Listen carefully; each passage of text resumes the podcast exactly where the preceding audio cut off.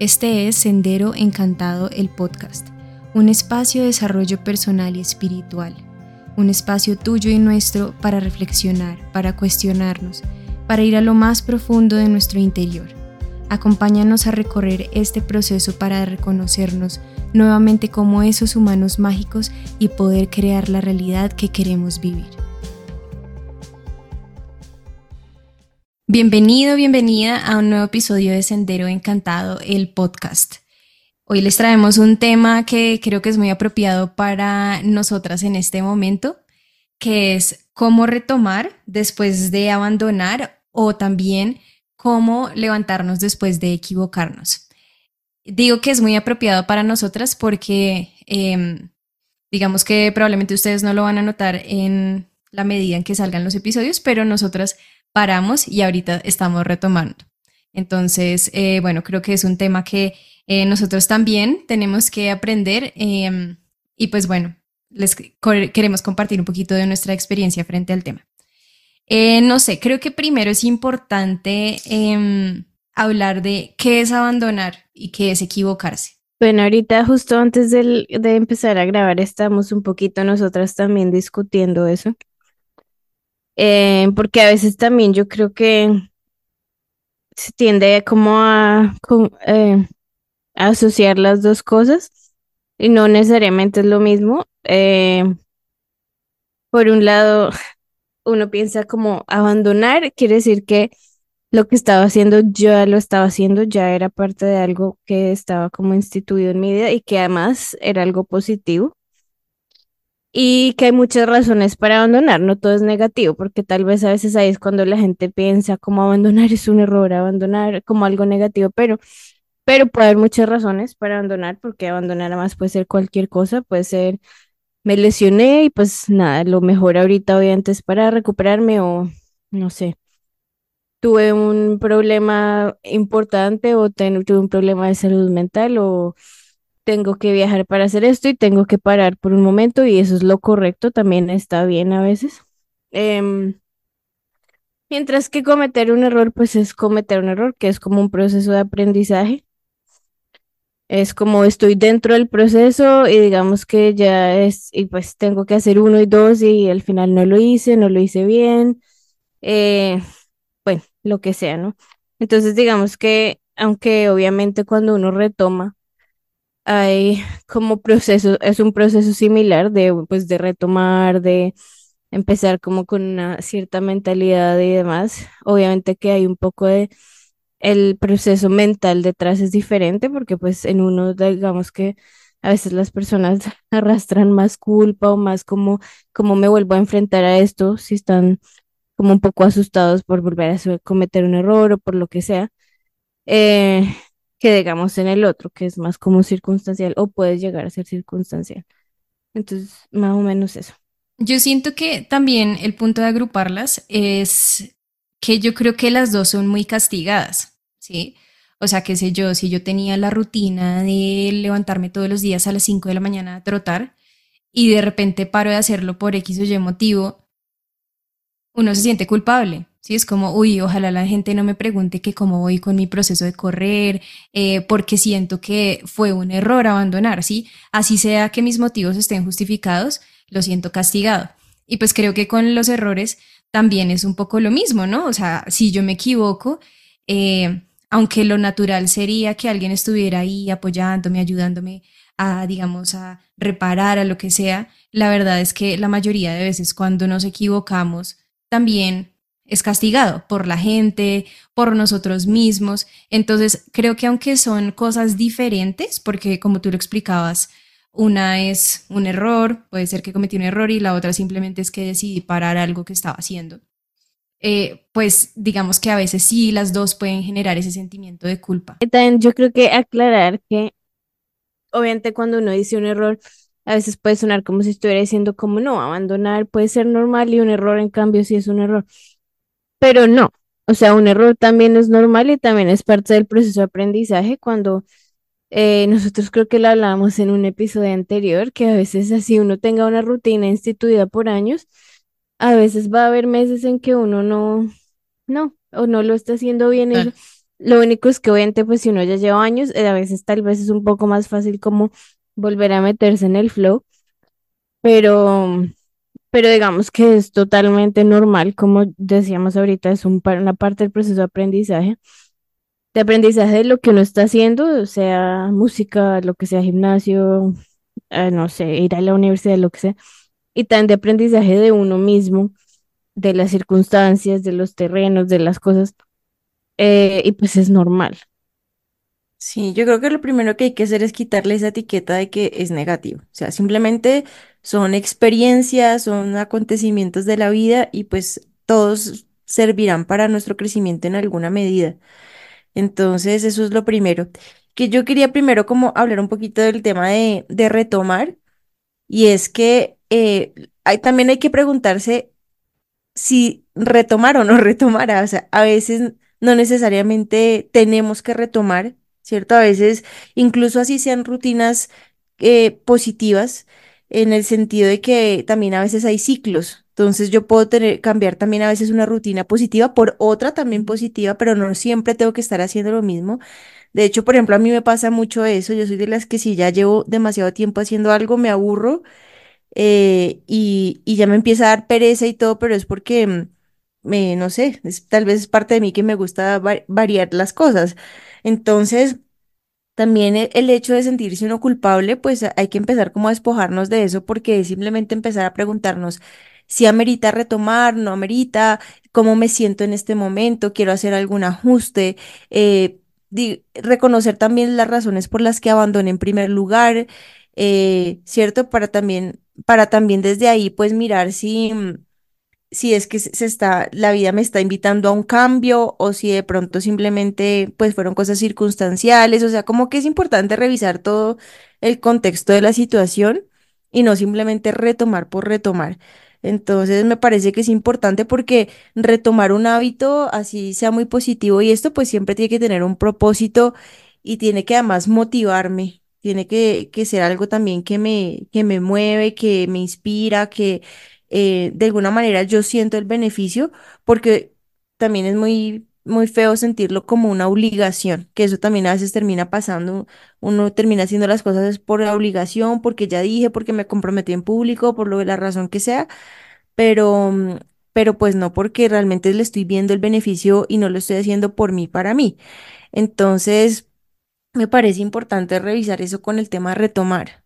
Sí, digamos, eso que hablas, yo estaba pensando, vale la pena ver qué es lo que estoy retomando. Es decir, ¿estoy retomando el hábito de salir a trotar todas las mañanas? ¿O estoy retomando el hábito de tener una rutina de mover el cuerpo, como de hacer ejercicio, de Sí. estar saludable? Porque digamos que si a veces uno se casa mentalmente con es que esto es lo que yo hago, yo soy un corredor, es que yo he corrido estas maratones, es que esto.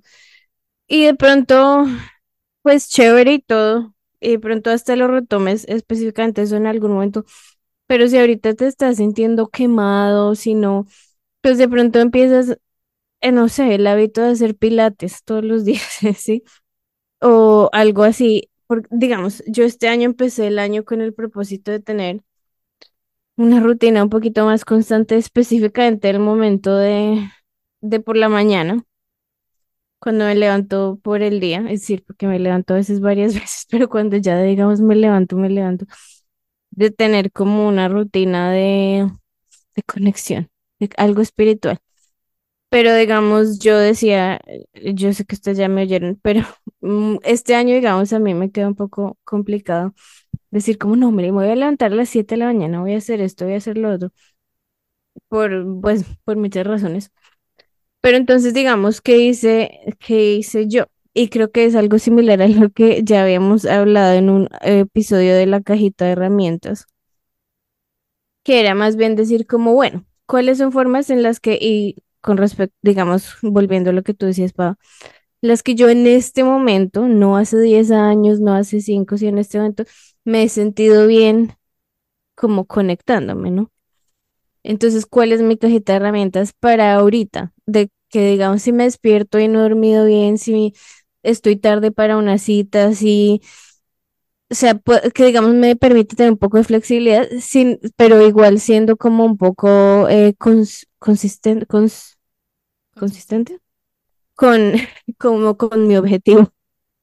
Entonces, digamos, y lo mismo, digamos, cuando me senté a ser realista, cosas que quiero hacer, dije, bueno, esta, esta, hay unas más simples, es como afirmaciones, otra que es como, me levanto y así cuando estoy todavía súper en la niebla, escucho esta meditación, porque en verdad me ayuda a levantarme mejor ánimo, si no esté súper concentrado, a veces, a veces sí, pero digamos que es como eh, el, como uno se levanta, con las cosas que uno se levanta en la cabeza, ¿no? Pero digamos, entonces ahí es lo mismo, sería diferente decir como no me levanto todos los días y hago yoga solamente, o me levanto todos los días y hago esta meditación solamente. Porque entonces, ¿cuál es el objetivo detrás? ¿El objetivo detrás es yoga como tal o el objetivo detrás es sentirme mejor, empezar el día como con un buen estado de ánimo o empezar el día sintiéndome conectada y como que hago parte del todo, ¿sí? Entonces es diferente. Y creo que es un poco eso que tú dices respecto también, o sea, obviamente puede ser deportes, puede ser incluso el estudio, eh, infinidad de cosas. Entonces, digamos que lo que tú dices es cierto, también a veces cuando uno abandona, lo, o abandonó por alguna razón, o se equivocó porque ya estaba harto y ya no le estaba metiendo todo, o por la razón que haya sido, hay que evaluar qué. Pero también a veces cuando hay momentos de pausa de algo que ha sido tan habitual para uno, hay momentos de cambio en la persona, ¿no? Porque, o sea, llevas este hábito tanto tiempo, o estabas tan enfocado en esto tanto tiempo, y pronto paraste, paraste un mes, paraste un año, qué sé yo. Y digamos que eso en la rutina del día a día y en ti como persona también vale la pena reflexionar como medio más espacio para qué, o sea, si soy todavía la misma persona, sí exactamente quiero exactamente lo mismo todavía, Puede ser algo muy diferente, puede ser algo parecido, puede ser como ya no quiero hacer maratones sino Ironman, no sé. Pero pues digamos es que vale la pena preguntarse eso, ¿no?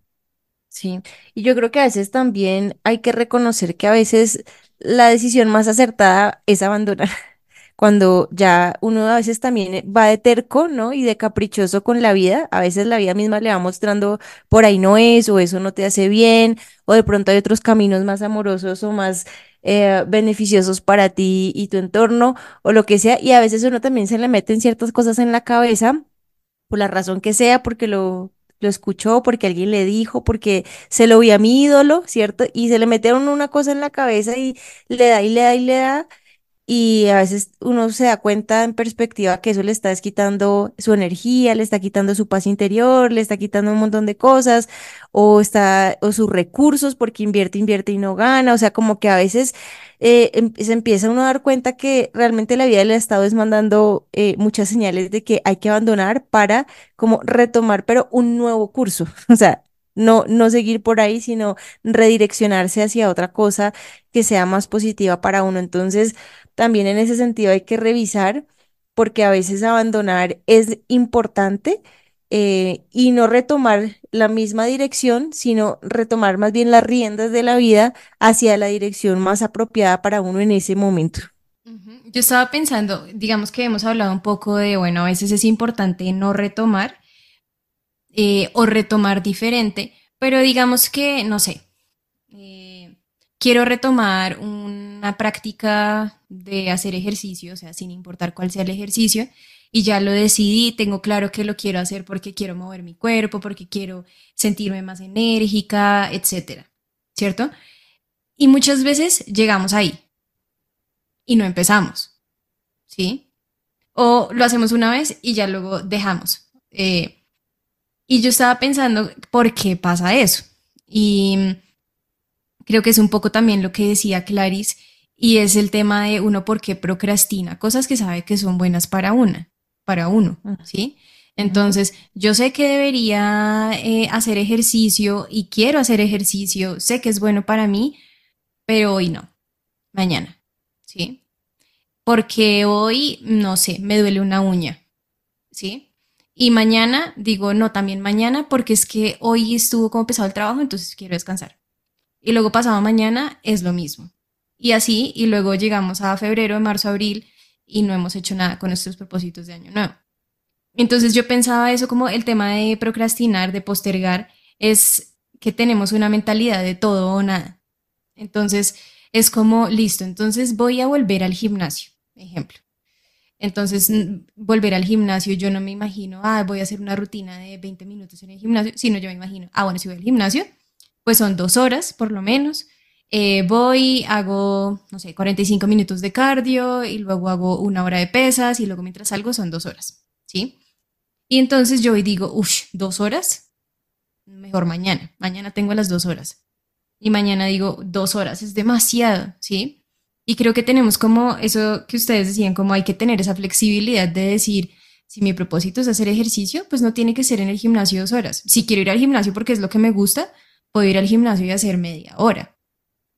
Y creo que es que también está un poquito esa mentalidad en nuestra sociedad, diría yo, de tiene que ser eficiente, tiene que ser productivo, tiene que ser, etcétera. Y de hecho yo lo, yo lo pensaba, el, no sé, esta semana o algo así que estaba haciendo ejercicio, entonces un día hice ejercicio como con fuerza y eso, claro, al día siguiente me dolía el cuerpo. Y luego dije como no, quiero hacer algo de cardio. Entonces dije, ah, bueno, voy a poner como un video de baile o algo así. Y luego como que me quedaba en mi subconsciente como un, pero mañana no me va a doler el cuerpo, entonces no va a valer tanto la pena. ¿Sí? Como tiene que ser muy productivo. O sea, si voy a hacer ejercicio, tiene que ser hasta que me totee. Y evidentemente lo que termina pasando es que pues eso no es sostenible, ¿sí? Si termino matándome todos los días haciendo ejercicio, pues va a llegar el día en que digo, mi cuerpo no aguanta más y abandono. Entonces, si yo sé que quiero retomar algo que sé que me hace bien, que sé, por ejemplo, una rutina de conexión, sé que lo quiero hacer, eh, eh, sé que me hace bien, pero yo digo, bueno, qué sé yo, quiero volver a retomar a meditar y me siento a meditar y me cuesta muchísimo, me cuesta como hace 10 años no me costaba. ¿Qué hago? Sí, o sea, realmente qué hago cuando quiero retomar y pues no es fácil retomar. Mm, pues por lo menos ser muy amoroso con uno y no darse tan duro y mirar algo intermedio mientras yo estoy de acuerdo con lo que tú dices que nos han formado mucho en general en nuestra cultura a, ser muy exigentes con nosotros mismos y, y a no pensar en que somos cíclicos, que tenemos momentos de más energía, de menos energía, de que a veces tenemos un pico emocional alto, a veces bajo, a veces estamos más o menos, o sea, es parte de ser humanos. Pero digamos que dentro del mundo productivo en el que vivimos, eh, se nos ha olvidado mirar eso. Y, con el ejemplo que tú pones del ejercicio, justamente la semana pasada me pasó que empecé súper juiciosa el ejercicio y como al cuarto día amanecí con un dolor de cabeza terrible y aún así empecé a buscar un video para hacer ejercicio en mi casa y al final fue como, como no, o sea, tengo mucho dolor de cabeza, no puedo como ponerme a sacudir la cabeza ni un poquito, o sea, no puedo y, me permití descansar ese día sin sentirme culpable de que justo hacía pocos días había retomado el ejercicio.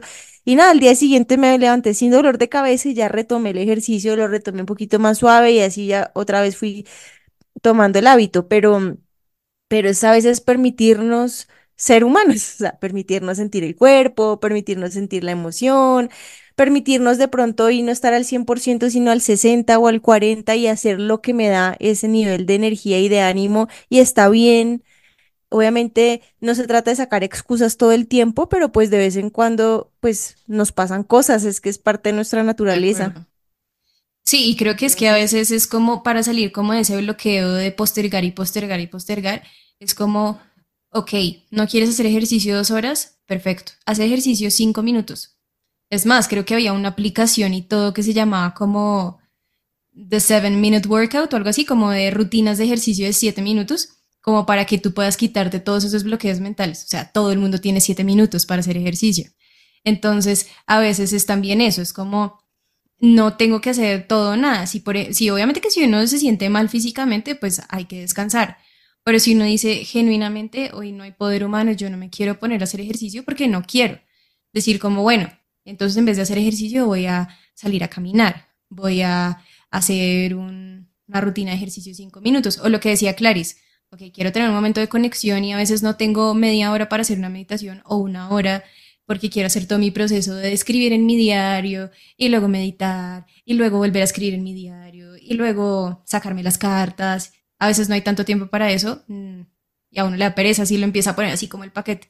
pero de pronto a veces es como, ok, cinco minutos sí tengo, voy a usar estos cinco minutos para agradecer, voy a usar estos cinco minutos simplemente para concentrarme en mi respiración, para eh, hacer como realmente un momento de conciencia plena de cómo está mi cuerpo, cómo me siento, estoy con los músculos tensionados y digamos que lo que decían, el objetivo es el mismo, pero uno puede ser flexible en las formas. Exacto. Siempre hay que pensar, ese, es eso justamente, el propósito es el fondo, no la forma. Si es el cómo me quiero sentir con esto más que el qué o el cómo lo voy a hacer, sino que en eso puedo ser de pronto más flexible mientras se logre como la intención principal. Y yo creo que ahí es que vale la pena, bueno, hay varias cosas, lo que tú dices del fondo y no la forma. Digamos, volviendo, tal vez porque es el ejemplo más fácil el del ejercicio. Em, yo no sé, yo he tenido muchos años de mi vida que he sido muy, muy activa y muy atlética y otros en que he sido una morsa. Pero digamos que yo creo que los años que he sido más activa, mi propósito nunca fue como voy a estar súper activa, voy a bajar estos kilos, voy a hacer esto, voy Mi propósito era, no sé, mi salud mental o empezar como a sentirme más así o así, no sé, qué sé yo. Entonces, digamos, que digamos, es que a lo que voy a ser las expectativas que uno se echa encima, ¿no? Que a veces, digamos, mm, bueno, en la universidad, digamos, yo empecé y yo no empecé como a ir al gimnasio. Yo creo que yo no empecé a ir al gimnasio sino hasta como la segunda mitad de mi carrera.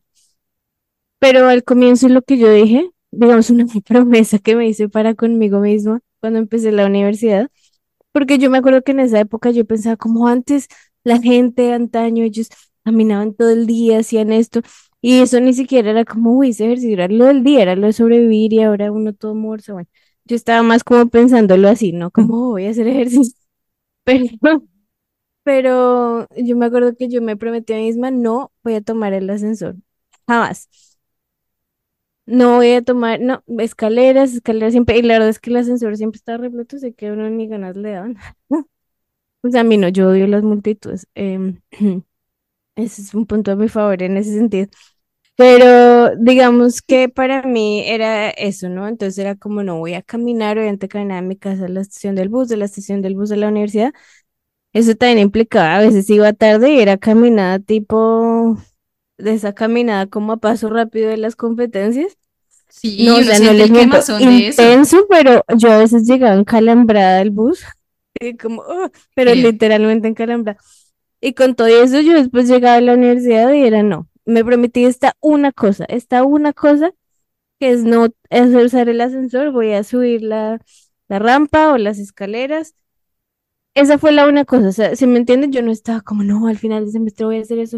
Dije como, ¿qué es la una cosa pequeña que puedo hacer para estar más cerca como de ese ideal de persona como activa de antaño que yo tenía en mi cabeza? No voy a tomar el ascensor. ¿sí? Ya simplemente era eso. No era como, no voy a ir al gimnasio tres horas, voy a hacer esto, el músculo al final del semestre va a estar así. Era eso. Pero yo hice eso, no sé, mm, tres años o lo que sea, antes de que empezara el gimnasio, me refiero. Lo hice hasta que me gradué, pero y solo con eso, usted, um, ustedes no se imaginan, yo tenía en verdad al final que el músculo en la pierna, que no es que, porque, pues, o sea, las subidas de esas pendientes cuando uno tiene 10 minutos para cambiar de clase y está en el otro extremo de la universidad, no es poca cosa, y luego uno hace eso todo el día, todos los días, pues, pero digamos que esa era mi cosa, era como no tengo ninguna expectativa, lo único, o sea, mi único punto es hacer lo que dije que iba a hacer, que era no tomar el ascensor. Sí, y obviamente ya después de eso, que para mí subir, esas pendientes era nada, era como el calentamiento del día. Llegaban las 3, 4 de la tarde, yo llegaba, llevaba ahí todo el día subiendo, bajando, subiendo, bajando. Y me sentía bien y obviamente que eso quería decir que mi estado físico está muy bien. Y ahí fue cuando decidí como, bueno, ahora, no sé, tengo un hueco gigante entre clases. Voy a ir al gimnasio chévere, o sea, ¿por qué no? sí, que nunca he hecho este tipo de entrenamiento. Em, sí, porque obviamente además de ahí ya mi cuerpo se sentía mejor, entonces ya también ejercicio me parecía un plan, no un sufrimiento, porque pues ya estaba más acondicionada, naturalmente, sin mucha, mejor dicho, drama. Y ya, y así se fue pasando. La siguiente vez que volví a ser muy, muy persona atlética fue unos años después de que me gradué, pues era el gimnasio que tenía un, un entrenador que me hacía mi plan. Obviamente el comienzo de mi plan no era súper pesado porque yo eh, físicamente no estaba tan bien y se demoraba por ahí 45 minutos, pero era como de todo el cuerpo. Y ya, entonces yo no empecé como, no, pero al final del año yo ya voy a estar haciendo dos horas, voy a estar levantando tanto. No, mi plan era ir y hacer esto, ir todos los días porque quiero obviamente volver a sentirme mejor como me sentía antes, bla, bla. Sí, obviamente que al final de los dos años yo ya podía ir dos horas tranquila y hacer esto y hacer lo otro, pero digamos que en el proceso como tal, ese nunca, nunca estaba en mi casa porque esa es la presión que uno se empieza a poner, ¿no? Mi punto era hacer lo que dije que iba a hacer, que era ir al gimnasio, hacer esta rutina que me dio el entrenador o hacer algo, porque a veces, pues si lo que hablamos, o sea, si ayer no dormí y si esto y si lo otro, pues bueno, hoy voy y hago una caminata en inclinación de tantos minutos y ya, pero voy a ir al gimnasio y voy a hacer esto, ¿sí? Entonces digamos que, obviamente que yo siento que mucha gente dirá, bueno, pero es que la meta era más laxa, yo, mi meta es correr la maratón.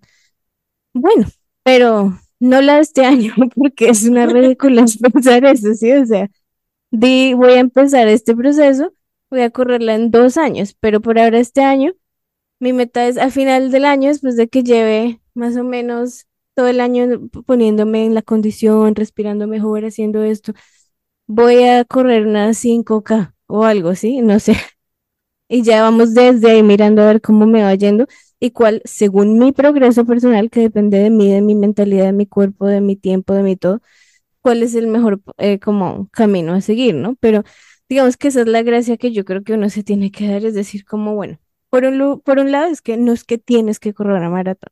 Si lo que quieres es hacer ejercicio, pues simplemente tu meta ser hacer ejercicio. Y digamos que ya te estás dando como la gracia de que, de, pues que no tiene que ser ahí uno muerto o todos los días o una sesión eh, extenuante. Y por otro lado, si tu meta sí es esa, por cualquier razón, porque es lo que te inspira, porque te leíste el libro de este man y, y mejor dicho, inspiración para tu vida, bueno, pero la gracia está en que soy yo haciéndolo, no es este man, ¿no? Entonces, ¿cuál, cuál es el, desde dónde estoy empezando yo? ¿Cuál es mi estado físico? Según cómo empieza mi entrenamiento y cómo se está ajustando mi cuerpo, ¿cuál es el camino a seguir? cuánto tiempo me va a tomar que sea realista, pero pues que igual sea como ponerme una meta, ¿no? Etcétera. Entonces yo creo que es un poco es como que es darse gracia, pero digamos que ese límite entre la procrastinación y el darse gracia está como eso, como en tener un límite. Digamos, para mí el límite en la universidad era no, o sea, yo dije que no iba a subir en el ascensor y no subo en el ascensor y eso es la una cosa, o sea, tengo, tengo una cosa que hacer y la voy a hacer, ¿sí? Listo. Sí, es que es hacerlo como que sea posible, que no sea una meta súper lejana, una cosa súper lejana, sino que sea posible. Exacto. Y ahora, obviamente, si mi meta fuera más grande, mayor, en, tiene muchos pasos, es decir, como, bueno, me doy gracia, pero ¿cuál es mi límite? Mi límite es decir, listo, mi cuerpo se está adaptando, no sé, nunca había hecho ejercicio en mi vida, entonces, obviamente que no, vas, va más lento, va así, es agua, apenas estoy descubriendo que me va bien, pero mi límite es, igual voy a hacer ejercicio al menos tantas veces a la semana. Puede ser una clase de rumba o puede ser una sesión de pesas, pero voy a hacer algo, ¿no? Entonces, digamos, como que siento que uno tiene que darse gracia y a la vez encontrar como cuál es el límite donde sé que no estoy procrastinando. Si nos sigues desde hace un tiempo, sabrás que le damos mucha importancia a la gratitud. ¿Y cómo no hacerlo si ya se conocen muchos de los beneficios que tiene? Por ejemplo, se sabe que las personas que practican la gratitud con regularidad tienen una mejor autoestima, aumentan su salud física y su salud mental, tienen mejores relaciones, tienen mejores niveles de empatía y mejoran la calidad del sueño. Por eso es que nosotros creamos nuestro diario de gratitud, pero quisimos ir un paso más. Por eso, en nuestro diario de conexión, 180 días de gratitud y amor propio, también trabajamos el amor propio, es decir, cómo hacer para volvernos nuestros propios amigos y dejar de ser nuestros enemigos, mejorar nuestro diálogo interno y mejorar en todas las áreas que queramos hacerlo.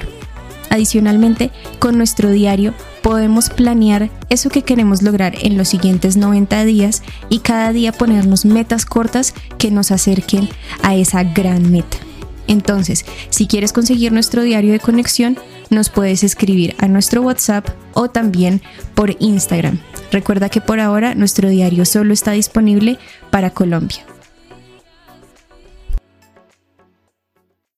Y es que creo que en ese darse gracia o debe empezar por la aceptación. O sea, el, mi meta es correr la media maratón, pero tengo que aceptar que en estos momentos no puedo correr ni 50 metros. ¿Sí? O bueno, ¿sí? Aceptarlo, ¿sí? Porque creo que a veces eso es lo difícil de retomar. Como, ay, pero yo era un atleta, ay, pero qué sé yo, eh, por ejemplo, yo con mis clases de canto, cuando decidí retomar, era como yo antes podía subir a tal nota y ya no, y a veces es como uno sigue batallando con lo que uno podía hacer antes y ya no puede, y eh, el retomar tiene que empezar por el, bueno, esta es mi nueva realidad, ¿sí? Aceptar que esta es mi realidad, ah, que, qué sé yo, yo comía súper saludable y en diciembre me subí 10 kilos y ahora tengo otro cuerpo, ok, me toca aceptar que este es el cuerpo que tengo ahora, quererlo igual, o sea, darme gracia en ese aspecto de aceptar que esto es lo que pasa y que no tiene nada de malo. Y de ahí creo que es más fácil, pues, realmente retomar con esa eh, compasión por uno mismo, como con esa, em, como uno tratándose un poquito mejor, no siendo pues la voz en la cabeza súper rígida, un sargento en la cabeza, sino que sea más como, bueno, sí, no tengo, más amoroso, sí, no, no tengo, no puedo correr sino 50 metros, está bien. De pronto la otra semana ya puedo correr 100 y luego... Y lo que pasa es que si tú no partes desde la aceptación no vas a hacer nada. O sea, realistamente, si tú estás ahí dándote látigo, no vas a llegar a ningún lugar porque es a lo que vamos, te vas a exigir demasiado, vas a tener todo esto y entonces... O no lo vas a hacer. O no lo vas a hacer porque obviamente tienes tantas ideas, tanta presión en tu cabeza que la sola idea de empezar y fracasar te va a hacer como nunca empezar. Exacto. O vas a empezar durísimo y te vas a lesionar a las dos semanas, porque obviamente no podías hacer eso así de la nada. Y ya. Y entonces, digamos que obviamente sí es lo más amoroso y esto, pero además es la única forma, así como yo lo veo. Yo siento que yo soy de las personas sobreestimuladas mentalmente, como que yo pienso demasiado, muy rápido, muy todo pero, pero las veces que he logrado cosas importantes, primero me he hecho una terapia, a veces ni siquiera, la mayoría de las veces ni siquiera conscientemente, sino porque he estado en ese espacio mental en mi vida por cualquier razón.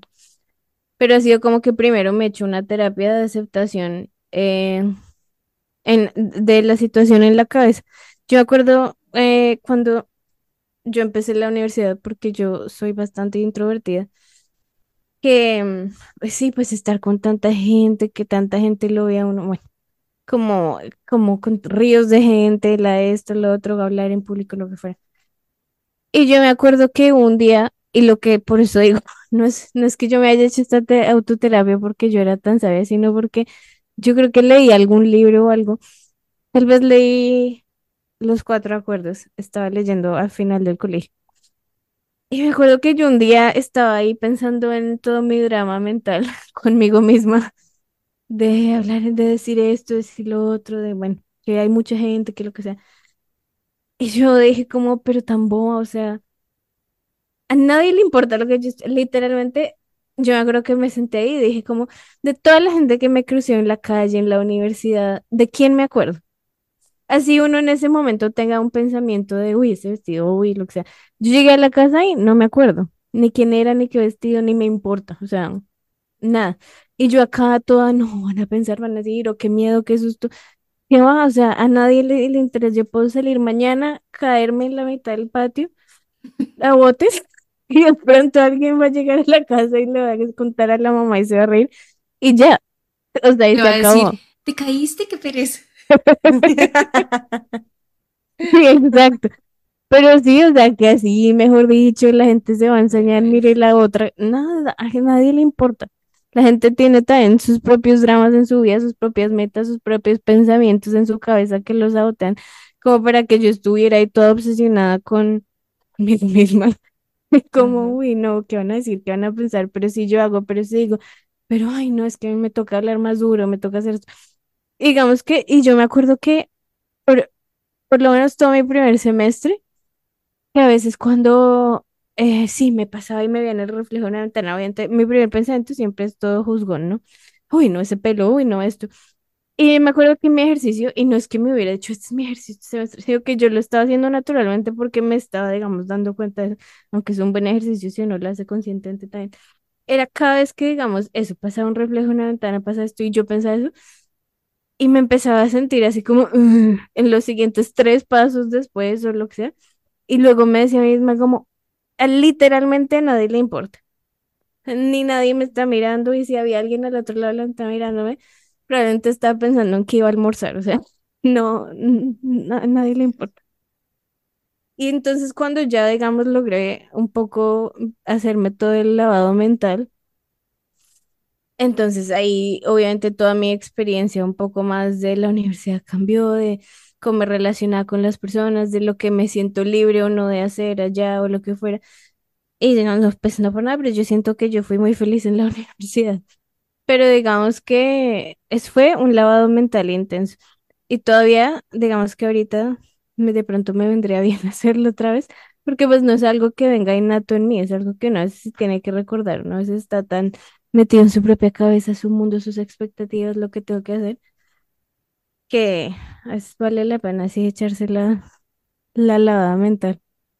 Sí, es que la mentalidad creo, es muy importante. Sí, sí. Sí, lo que iba a decir es que yo creo que es que una vez es eh, como mecanismo de supervivencia de alguna forma, es como, este podría estar hablando mal de mí, entonces, para como asegurarme que yo podría soportar eso, pues yo me hablo peor. ¿sí? Entonces, de alguna forma es como, no, ¿qué tal alguien se entere que dejé de ir al gimnasio? ¿Qué van a decir? ¿Verdad? A nadie le importa, genuinamente. Si al- lo peor que puede pasar es que alguien te diga, ay, qué pesar, y ya. Pero entonces uno dice, no, para yo asegurarme que puedo lidiar con ese mal comentario, pues yo me trato tres veces peor y decirme como, ah, es que O soy es una como vaga, soy yo no sirvo para esto, bueno, cualquier cosa. esa gente que es toda imprudente y esto, ay, oye, ¿cómo te has subido de peso? O cualquier cosa así, que no es como, como osas decir eso en voz alta hacia afuera, o sea. Pero incluso esa gente te lo dirá en ese momento porque son imprudentes, porque es un miedo que ellos tienen y lo están proyectando en ti, qué sé yo. Pero ellos también van a llegar a la casa a pensar en otra cosa, ellos no van a Por estar ahí como, uy, no, es que de verdad, y no se van a levantar al día siguiente por la mañana como, uy, no, pero esa, Y en cambio uno sí se va a llevar ese comentario y decir como, ah, sí, es que estoy regorda y nada me cabe y tengo que hacer esto y lo otro y entonces ahora esa presión que me meto encima y esa expectativa, entonces tengo que estar flaca mañana y entonces hoy eh, voy a comer solo lechuga y voy a hacer 20 mil abdominales y es como, no, esa no es la vida.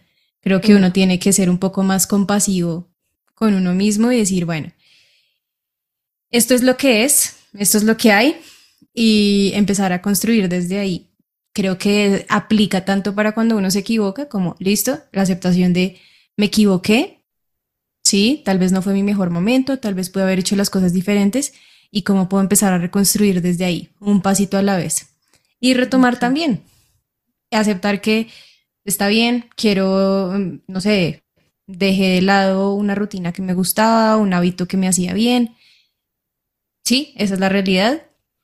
Mm, De una forma neutra, no de, ah, es que eres lo peor por eso, eh, ni tampoco llenándose de excu- de excusas como, ay, es que, es que esto, es que este lo otro, es que lo otro, es que sí hice más, es que hice esto por esto, esto, esto y esto, o como cuando la gente pide perdón y dice como, ay, es que yo hice esto, pero es que fue por esto, esto y esto. Discúlpame, pero es que lo hice por esto. Eso no es aceptación. Aceptación es decir, sí, la embarré, ¿sí? Y lo mismo, dejé una- un buen hábito, sí, lo dejé. Y ahora, ¿cómo construimos a partir de eso? Exacto. Yo creo que cuando, cuando uno se equivoca, o sea, cuando digamos hablamos de errores, de equivocarse o lo que catalogamos como erri- equivocarse, también tiene, o sea, aparte de aceptar que obviamente es el primer paso, aceptar que cometí un error, que lo que tú dices que lo pude haber hecho diferente, etcétera, es bueno, ya como se dice a lo hecho pecho, o sea, lo que fue fue, es, pero es como a partir de ahí puedo empezar a construir algo distinto, o cómo puedo reparar, o cómo, qué puedo aprender de ahí, para que también eso que nosotros catalogamos como un error o una equivocación, pues cobre sentido, es decir, eh, valió de alguna manera esa experiencia en mi vida porque me trajo un aprendizaje. Entonces, también yo pienso que a veces la, una buena forma de, de levantarse después de equivocarse es encontrar esa lección. Cuando uno encuentra esa lección, yo creo que eh, eso vale, vale todo, vale toda la experiencia, vale el dolor, el sufrimiento o lo que sea que uno haya eh, hecho, sentido, causado. El hecho de haber aprendido la lección, yo creo que es súper importante para poder uno levantarse y continuar, o sea, para que también uno mm, deje repetir, porque si no, también puede seguir repitiendo el error. Em, entonces, también en vez de uno sentirse culpable y darse duro por, por haber hecho las cosas, entre comillas, mal, es bueno que puedo aprender de aquí, cuál es mi lección, qué es lo que no voy a volver a repetir, eh, o cómo lo puedo hacer diferente la próxima vez. Y de ahí entonces ya saca uno las cosas positivas que trajo ese acontecimiento para poder crecer, digamos, salir expandido de la experiencia. Sí, y lo que yo creo que es base de la aceptación es la aceptación. Suena estúpido, pero es que yo siento que a veces ponemos como muchos ejemplos, tal vez menos, no sé cómo decirlo, como que es una opción ir al gimnasio, no es una opción si uno quiere bajar de peso, no. O como son cosas que socialmente, no sé, pueden ser o pueden no ser. Pronto tú no eres del tipo gimnasio, sino eres del tipo música, entonces haces piano, pero todo esto se siente más como un poco como cosas que están en los lados de la vida central, ¿sí me explico? Que será, no sé, el trabajo, los estudios, eh, lo que, el negocio que tenemos, eh, lo que sea. Pero digamos, a veces pasa que hay cosas que en la sociedad, es que me estoy acordando, bueno, hay personas que van a la universidad a los 40 años y les toca con, obviamente, pues jovencitos, que no sé qué, o hay personas que van por primera vez, hay personas que se dieron cuenta que la primera carrera la, no les sirvió, pues no, no solo no les sirvió, probablemente les sir- aprendieron muchas cosas, pero no era lo que querían, lo hice por complacer a mis papás y ahora que he podido ahorrar voy a pagarme la carrera que yo siempre quise o voy a empezar a aprender arte o voy a lo que sea. Y estoy con un niño de cinco años que está aprendiendo a pintar también, qué sé yo, sí. Y digamos, o la universidad que digamos tal vez es un poco más complicado porque hay como más un corte de edad por el colegio, por esto y lo otro, ¿no? Y entonces ahí a veces viene como más esa presión social de, de la diferencia, sí, es un choque de la diferencia mental y de desarrollo con las personas con las que estoy, también del que dirán, también de, ay, pero es que si yo, mis papás me hubieran ayudado con esto, yo hubiera podido venir antes, o ay, si yo hubiera me hubiera puesto los pantalones, me hubiera elegido la carrera que quería, lo qué sé yo, ¿no? ¿Y, y qué? O sea, en inglés yo no sé, hay una expresión que, bueno, que yo creo que se puede traducir a cualquier idioma, no es específica del inglés, pero yo la, yo la uso mucho, personalmente, y sé que es como que la gente la usa mucho, pero es como it is what it is, o sea, es lo que es, ya, esto es lo que es ya ahorita, ¿ya qué? ¿Qué va a hacer? Sí, o sea... Ya esto es lo que es. No, ni para qué uno se lamenta sobre la leche derramada. Nada, ya esto es lo que es ahorita. Y eso es lo que es la aceptación, porque yo sé que a veces la gente con aceptación es como, no, pero es que de verdad mi papá era un esto y lo otro y no me ayudó para nada, lo que sea. Bueno, me voy a poner ahí a hablar de qué tanto es deber, qué tanto no sé qué. Lo, bueno, hay muchas circunstancias y hay mucho por debatir, pero la cosa es que cuando uno se queda en las ramas de todo eso, igual es una forma de procrastinación. No sé, igual uno no está abordando lo que es y lo que yo puedo hacer al respecto ahorita en este momento, ¿no?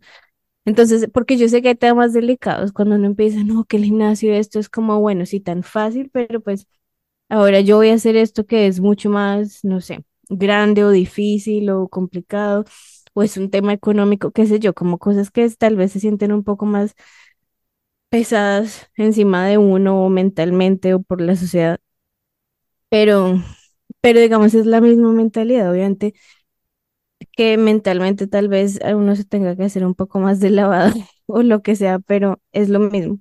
Es lo que es, ya esta es la situación en la que estás, ¿qué vas a hacer?